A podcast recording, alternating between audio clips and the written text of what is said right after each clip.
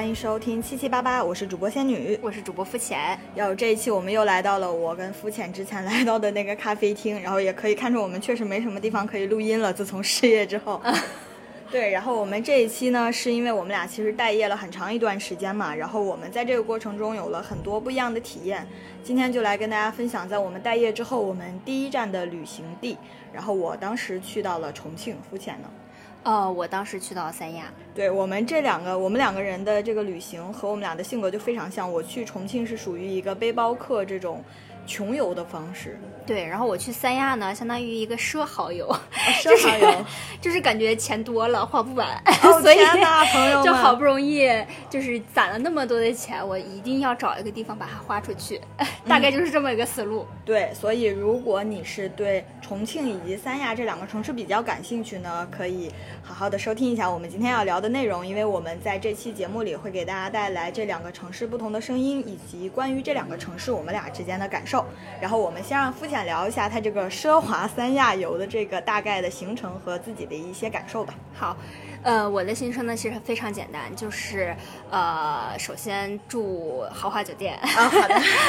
对，然后其次就是玩一些惊险的水上项目，嗯，当然呢，这些水上项目可能就比较 pricey，对，然后嗯，就是然后吃一些好吃的，对，比如说海鲜呀这些。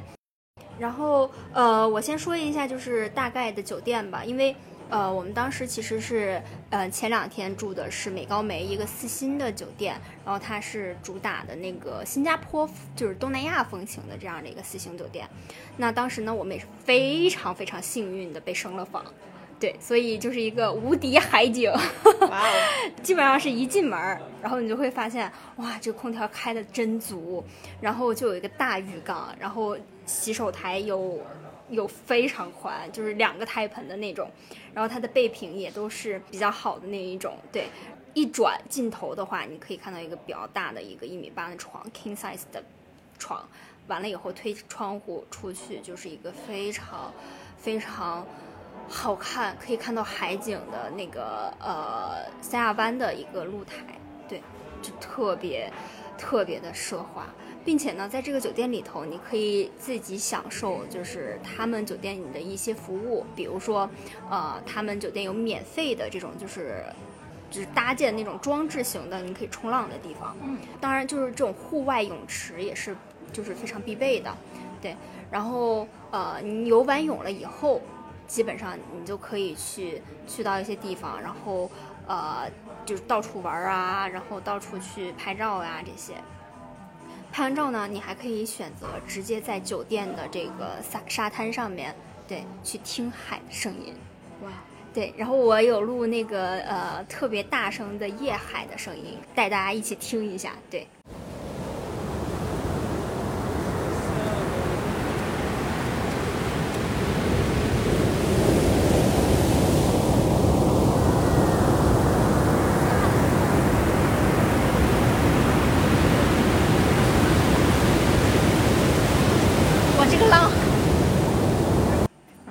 整个三亚行听起来就是光前面的介绍，感觉就充斥着 expensive 的感觉。对对对对对，可以方便透露一下，可以方便透露一下当晚单晚的价格吗？单晚大概在两千多左右，两千五左右。对，然后所以其实两个晚上差不多是五千的样子。嗯嗯，然后我就觉得非常的爽，为什么？呃，就是感觉我享受到了人上人的感觉。然而，我就发现中国有钱人还真的很多，因为肯定的，真 的很多小孩的爸爸妈妈，然后他们就带着他们家孩子就就住这个酒店。但是，这个是我觉得就是美高梅唯一不好的地方，就是小孩太多。但是刚好我们去的那个地方呢，就是暑假假期，小孩真的巨多。然后每一天早上，就是我用重庆话说“清早八晨”的。那些小娃儿的声音都在那儿吵吵吵吵吵，然后所以我起的也非常之早。对，然后这个有一个非常好的地方，就是我早上还去呃去了一个那个玩水上项目的那种地方。对，然后这儿就不得不提 提一嘴我的一个惊险旅行。为什么？就是在我去呃玩那种空中飞龙，我不知道大家有没有有没有就是呃经历过那种呃知道那种空中飞龙的那种水上飞龙的那种项目，就大概它底下的那个脚底板是。可以吹吹气的，然后它底下就是水柱的那种，然后你就可以教练、嗯对教练在你后面把住你，然后你就可以到处的飞。嗯，我我刚好去的那一天呢，就是亚龙湾的水浪比较高，大概有一米左右。然后我坐那个水水上摩托车、摩托艇，然后到中间的一个比较宽阔的海域，才能去玩那个水上飞龙的那个项目。在这个过程之中呢，就有一个浪掀翻了，然后直接把我打下去了。就是我差一点就直接就被那个浪打到海里去了，但是刚好就是我的教练呢非常细心，把我提溜了一下，然后我又就是 整体就被他架在了那个呃摩托艇上，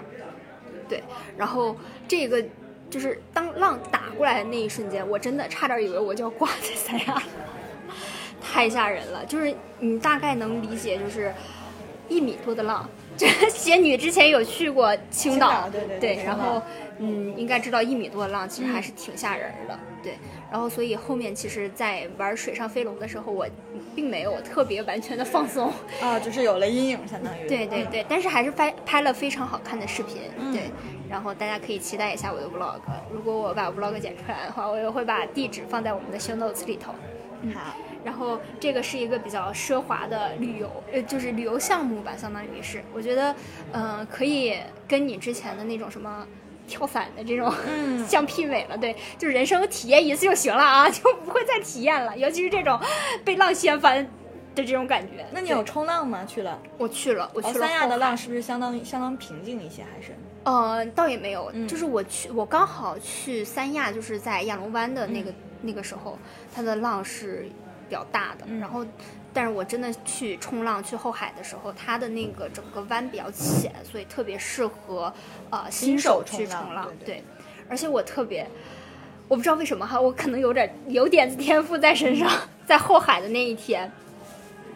教练大概给我说了一下，就是你知道一般会在陆地上先演习一下，然后教一些就是动作的技术要领。然后在我 get 了这些技术要领之后，我下海我从来一次都没有摔过。哇，很好很好。对我第一次我就站上板了，然后后面我就一直在板上，然后后面呃有些时候因为就是你知道暑假期会有非常多小孩儿跟他们妈妈一起去学冲浪，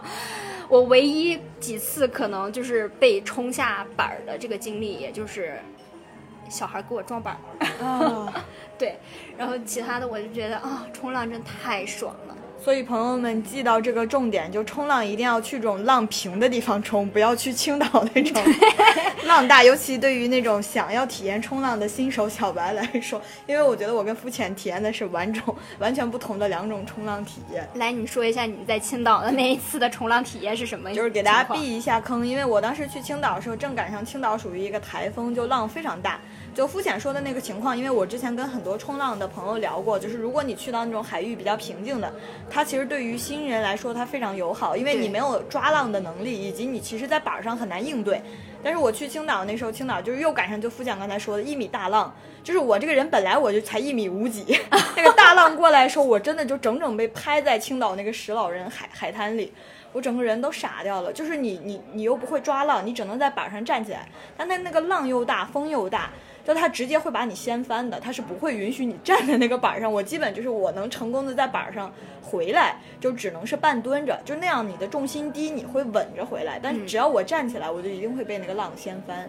就那个浪非常大，就这么讲吧，我青我在青岛学冲浪的时候，我那个教练是米八三的山东大汉，嗯，他被那个浪推回了沙滩上，他带着板儿往浪里走，他被那个浪推回到了沙滩上，然后他自己在那儿休息的时候，他跟我说上呀，我说还有必要吗？我还有必要去吗？我就想问一下，就是在这种大浪的情况下，你们为什么不就此作罢，另择吉日？因为那段时间其实嗯，就就是一个比较重要的点吧，就是像六月呀，或者六月之前以及九月之后这种，它其实属于尤其北方来说，它正是一个浪比较大，然后你如果赶上大风天，它其实整个是非常不友好的。如果大家想学冲浪，当然三亚那边我觉得就另论了，因为它一年四季都其实还是挺挺 OK 的。但如果你想在北方青岛的这种地方学冲浪，一定要找可能八月左右，而且一定要是那种天气晴，然后风不大的日子，因为北方的风你可以想到它真的是来的时候不是开玩笑的，本来浪就高，风一大的话就真的会非常危险。嗯，嗯，我觉得仙女的这些 tips 真的是可以救救救人命的这些 tips。嗯，好，然后接下来我想说一下，就是我本次奢华之旅的顶峰，就是我们去。呃，从后海回到三亚市内之后，我们去到了文化东方，然后这是三亚一个比较顶奢的这样的一个酒店，对，然后整体对给我的感受呢，就是拍照特别出片儿，然后嗯，它也有室外的这些恒温泳池啊，这些基础设施也是做的非常好的，而且我不得不说啊，就是嗯，我们在。外面游泳的时候会有一些，就是，呃，服务生会给你毛巾和浴袍，对，然后这个体验是非常好的。但是呢，就是文华东方，嗯，大家在选择三亚顶奢酒店的时候。就是横向对比，比如说爱迪逊啊、文华东方呀，还有呃其他的什么嘉佩乐呀这些的时候，你可以除了价格方面你可以有所取舍之外，其他的怎么取舍呢？我就觉得，如果你要是不喜欢这种就是呃热带雨林、森林，然后有度假区，你需要坐观光车进出的这种的话，你还是不要选择文华东方了。为什么？因为我们基本上叫电瓶车，尤其是中午退房的时候，真的得等二十分钟。哦，就它那个园区非常大，它的交通而且只能是这一个交通方式。对对对对对，要不然你就腿着出去，腿着出去的话，那不是有钱人能做的事情。对对，不符合有钱人的身份。对对对对，真的是，所以就是一定要一定要就是把所有的因素考虑，嗯，考虑进你的范围内，然后再去选择。但是呃，我就觉得文化东方特别好一点是，就是喜欢树的朋友们，嗯，真的很很。它是一个很好的去亲近自然的一个酒店，对，因为呃，这个酒店里头呢，当然会有一些就是小动物，比如说巴掌大的这些蜗牛啊什么的，对，就很好玩儿，嗯嗯，所以呢，我就觉得这这一部分完了以后，其实我的三亚之旅就到这儿，就是奢华的部分差不多就结束了，然后其他的部分呢。就是我去体验了一下之前仙女子有给我强烈安利，以及 B 站各位 UP 主给我强烈安利的老爸茶，就是在三亚有一家老爸茶，我就发现哇哦，居然这么神仙！就是尤其是这个价格的层次特别高，就因为之前的话可能都吃一顿饭或者吃一顿那个海鲜，嗯，可能会很几百几百花出去，但老爸茶你坐一下午就几十块，特别好，而且你可以听就是。呃，那些阿姨叔叔在唠嗑，然后他们的当地人的生活方式是什么样的？我觉得这个就特别好，对，就有一种悠闲的感觉。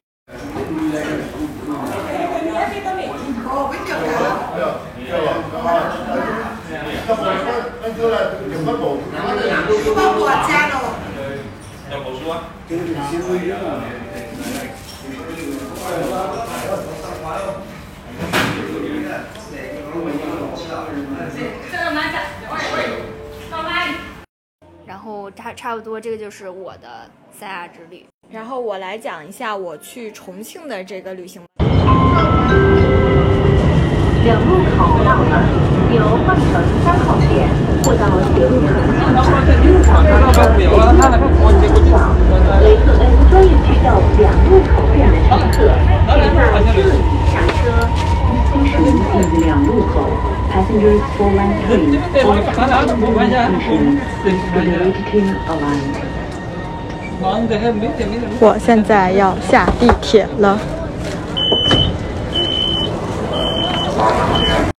呃，刚才最开始的时候，前面也提到了嘛，因为我和呃肤浅是完全两种不同风格的旅行，尤其在这一次我们俩都待业之后，因为她和她的男朋友呃有还不错的积蓄，所以他们选择了一个三亚这个地方，它本来就相对奢华的这么一个地方，然后去进行了一个 expensive 的消费，然后我就带大家进入一个贫穷女孩 poor，就是普通。普通的一个旅行爱好者，可能更偏向于背包客的这么一个出行方式。然后我为什么选择重庆呢？因为首先我觉得重庆跟重庆这个城市给我的感觉，就和我特别喜欢这种类似于穷游也好，很江湖气的这种感觉。我好像很难想到在重庆很。expensive 的那种感觉，它不是一个特别休闲或者度假的地方，它相对很适合一些呃青年朋友，包括说大学生，呃，然后我去重庆呢，住的是重庆在大皇冠附近的一个青旅，然后这个青旅最大好处就是。不用去专门的景点，就可以直接体验到两块钱坐一次的大皇冠扶梯。那个扶梯就是《少年的你》的那个拍摄地，就是那个小北宋陈念，就他们俩一起上学的时候那个楼梯。然后我住那个青旅呢，它也是条件还挺不错的。然后它是我住一个四人间嘛，就是它虽然地方不大，但是你一推门进去，它四张床，就是它的密闭性做得很好。因为很多青旅它可能就那个就是上下铺就挂放在那儿了，但我那个青旅它是它有帘子，然后还有很多柜子什么，就很方便你去弄东西。而且它那个里面独立卫浴啊什么，包括它大厅都做得特别好，所以那个环境和那个性价比来说，我觉得就是非常非常 nice。然后我去重庆呢，就是主要去了以下几个地方吧，就是除了大家经常会打卡的一些，像什么白象居啊、什么鹅岭二厂呀这种，就基本上大家都应该知道的一些网红打卡地嘛，包括什么解放碑。这种类型的地方之外呢，然后我去了一个我个人比较感兴趣的地方，一个就是重庆市的博物馆，一个就是涂山寺。就因为我一般旅行的时候，就是会比较属于怎么样，就是可能把这个城市的交通工具都体验一遍，包括重庆的公交是什么样子，然后地铁是什么样子，然后可能就去一些当地人会去的地方。呃，了解历史的话，可能就要去博物馆；然后了解当地人的生活或者当地人的信仰的话，可能就会去寺庙。所以我这个旅行中，我印象最深的就是博物馆和寺庙。然后他们俩也非常符合我穷游的特点，就博物馆不要钱，首先。寺庙门票很便宜，呃对，寺庙门票很便宜。博物馆呢，它就是呃，各地的博物馆都是免费的嘛。然后它还是一个非常好的避暑的时候。对，比如说你早上可能因为重庆特别热嘛，如果你早上出门去了一个景点之后，你中午到下午，比如说三四点这个阶段没有地方去呢，就可以去博物馆，就又凉快，然后又能学习知识，然后还免费，所以这个也是一个非常好的就推荐给大家的地方。然后另一个就是我去了重庆的涂山寺。然后这个涂山寺呢，是传说大禹治水还是什么？就是那个时候的一个寺庙，就是说重庆很古老的一个寺庙。然后我去到这个涂山寺呢，发现就是选对了非常好的地方，因为它在这个嘉陵江的另一边，就是跟重庆的主区应该是相隔的，它在另一个区里。然后我去到的时候，就是完全没有外地游客，就只有就是常年在那里打牌，或者说可能住在附近的人去上香。所以我在那里就体验到了非常重庆的那种生活，然后还喝了当地的茶，然后我也有录一段声音，到时候可以放给大家听一下。我现在在重庆的涂山寺，然后对面就可以看到这个长江，对，然后我现在正在坐着喝茶。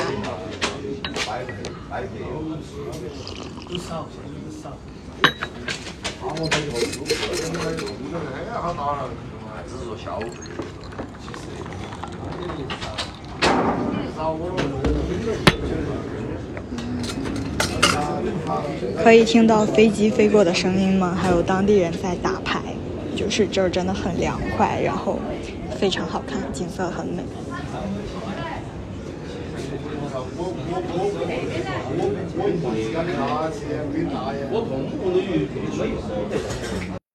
然后仙女刚刚说的涂山寺是我一个就是户籍在重庆，然后呃呃不对，应该是户口在重庆，对，然后也生活在重庆了大概五六年的重庆人，从从来没有听说过的一个寺庙，因为它可能在南边，是不是？对对对，它隔过嘉陵江之后的另一个地方。嗯，我最近活动的地方都在北边，所以可能不太就是知道这一个地方，对。重庆的七八月真的太热了，太热了，太热了，太热了。对，嗯，我刚刚从从那个重庆回来，然后最近的温度基本上室外都是四十一二度的这种感觉，昼伏夜出。对，然后我而且我还就是在重庆的时候有听到一个新闻，就是好像有个树自燃了。Oh my god！不知道为什么，可能是因为太热了，然后那个树里头就烧起来了，它外面的人去扑水去扑灭它，完全扑不灭。哦，就一直飘烟出来，而且最近嘉陵江的水都已经就是被蒸干了，你敢你敢相信？然后露出那种就是你很久很久都不会看到那种滩涂哦，就是那种实实力的那种。嗯。哇，我觉得重庆最近真的是腻了天了，好像。对，所以七八月要去重庆的朋友们可以可以考虑一下，因为气温真的不是开玩笑的，真的很热。对对对，但是如果呢，你是一个就是一些奇才或者是有一些特殊癖好的朋友呢，比如像我啊，就是 我因为因为我自己是特别喜欢重庆这种蒸桑拿的天气的，我觉得能够加快我自己的新陈代谢，然后让我自己更有精神一些。那么重庆真的是一个非常推荐的地方。就是让你皮肤变得巨好。哦，是的，我在重庆看到的，不管小哥哥也好，小姐姐也好，就都是皮肤真的非常好，而且都很瘦，都很对，瘦。而且你有没有发现，就是重庆的小哥哥小姐姐都很好看，穿的也好看，嗯然后也很会打扮，嗯对，然后就是嗯，怎么说呢，就非常养眼。嗯对，因为重庆从小，反正我我小时候就有一个词儿叫打望，嗯，就是去专门街上去看好看的美女帅哥这种。哦对，然后呃，基本上这个季节就是一个非常好打望的季节。嗯，而且重庆它是一个我觉得特别年轻的城市，就这个城市的包容性和这个城市的夜生活也好，或者怎么样，它让你会觉得。有一种别样的体验，因为我们可能理解夜生活，它大部分会在比如说像北京、上海这种是这类型的夜生活，很城市。对但是重庆因为它比较奇特的地势，因为它整个是山城嘛，上面下面就是你你不管在哪儿走的时候，你就感觉就很不一样，就很江湖气，就当地人说话也很那样子的感觉。然后你又看到这个城市的整个景观，它又有江，然后又是高低不平的楼，又是你可能骑车或者你你不知道怎么着就会要上上山下山，就整个路就是非常的崎岖好玩，就特别适合当一个小小探险家的感觉。对是。在此处呢，要插一段我在重庆，呃，被导航带着走一段不知道什么路的下坡路的声音。然后，因为我身上呢一般会带着手镯，所以当我的手镯和我的脚步声混在一起的时候，然后周围又都没有什么人，就整个就是一个特别山城探险的感觉。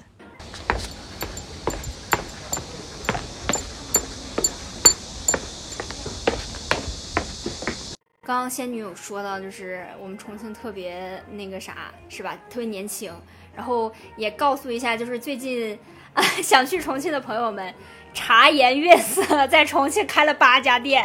然后我我这次回重庆也是喝了一下茶颜悦色，真很好喝。哦，你之前没有喝过是吗？没有，我之前去长沙的时候喝过，然后发现哇，重庆的味道就是跟长沙一样几乎一样，哦我就觉得啊 啊特别好。真的很好，真的很好。然后说到这个，因为我刚才提到，就我去重庆是一个穷游嘛，然后我在这个过程中可能唯一付钱稍微比较多的一个项目，就是我在重庆体验了重庆的摩托车。然后这个呢，说起来也很巧，就是因为我是觉得重庆这个城市，我之前去的时候会很担心交通，就除了打车、公交之外，因为山城嘛，你其实很难骑车，而且当地也没有共享单车，会比较少。然后我就想说，哎，重庆那应该怎么游玩重庆呢？然后后来就在小红书上看到了，就说，哎，有重庆很多当地的人他们在说，就当地的年轻人在发展副业，就说，哎，我要不要拿摩托车来接一些单子？然后我就在小红书上联系到了一个小哥哥，哦，弟弟，人家比我小，哦，对不起，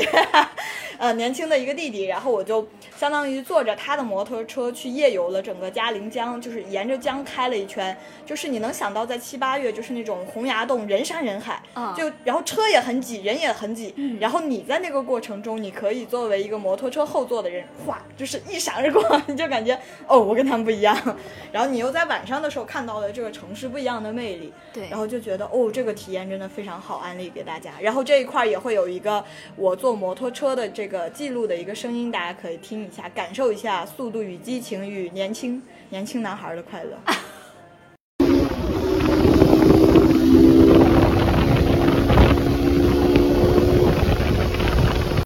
那你刚刚说就是摩托车比较贵，大概价位是多少钱？呃，它会有一个基础价，比如说它带你走五公里之内是一个范围，超过多少之后，它还有一个别的范围。然后如果其实因为我当时我是一个觉得，呃，我没所谓，就是我就是想体验嘛，所以我当时就大概意思就是我给你一百块，然后你就按照你觉得一百块能跑到哪儿。你去来统计能跑到哪儿？因为我嗯并不认识重庆，我没办法嗯规划说我就要从我的位置去到哪里，然后再折回来。其实我本来数学也不好，我也算不明白。然后我当时就跟那个弟弟说，就是大概意思就是我给你一百块，嗯你觉得，呃，我的想法就是我要看到嘉陵江，我要路过解放碑，因为我不想专门去解放碑了，人太多了，嗯而且我停下来，我回来呀什么的就太折腾了。然后我就希望你帮我设计的这条路线上，能够看到嘉陵江，能够看到解放碑就 OK。然后我们就沿着滨江路那一条线整个骑骑过去，因为那一面的其实很多机车晚上会在那边活动。然后我们就相当于从那一条线直接骑回去，绕着我那个住的地方走了一圈。嗯，哦，感受真的非常好，而且你首先你能跟